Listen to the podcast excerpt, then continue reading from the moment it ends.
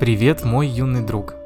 Сегодня я расскажу тебе китайскую народную сказку о девушке с портрета. Портрет – это такая картина, на которой изображены люди или один человек.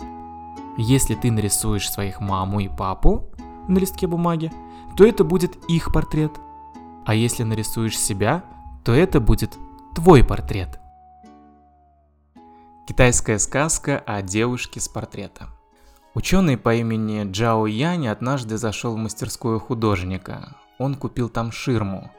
На этой ширме была нарисована очень красивая девушка, и он сказал художнику, «Такой красавицы на свете не может быть, а вот если бы она жила, я бы на ней женился». Художник ответил ему, что картина на ширме чудесная. Девушку на ней зовут Джейн Джейн, и если повторять это имя Джейн Джейн, днем и ночью сто дней, то она ответит. Тогда картину надо облить вином, в котором растворили цветной пепел, и девушка оживет. Джао Янь послушался его совета. Он звал эту девушку по имени Джейн Джейн днем и ночью, не переставая. И правда, через сто дней она ответила на его зов. «Да?» Он поскорее брызнул на нее вином, и красавица сошла с картины, и говорила, и улыбалась, и ела, и пила, совсем как обыкновенные люди.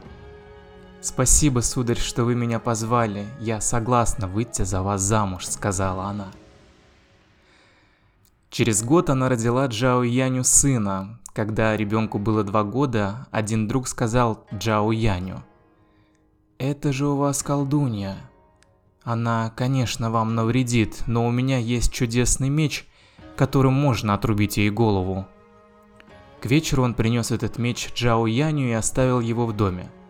Как только меч внесли в комнату, Джень Джень плача сказала, «Я земная, бессмертная фея, и живу под южными горами Хэньшань. Меня зачем-то сначала нарисовали на картине, потом вы, сударь, стали звать меня по имени – я не стала вам отказывать, а теперь вы меня в чем-то подозреваете. Я не могу больше с вами оставаться. Джейн Джейн взяла сына за руку и ушла с ним на картину. Вино с цветным пеплом, который ей пришлось выпить раньше, она выплюнула. Теперь рядом с ней на ширме был нарисован маленький мальчик. Вот и сказки конец. А кто слушал, Молодец. Спокойной ночи.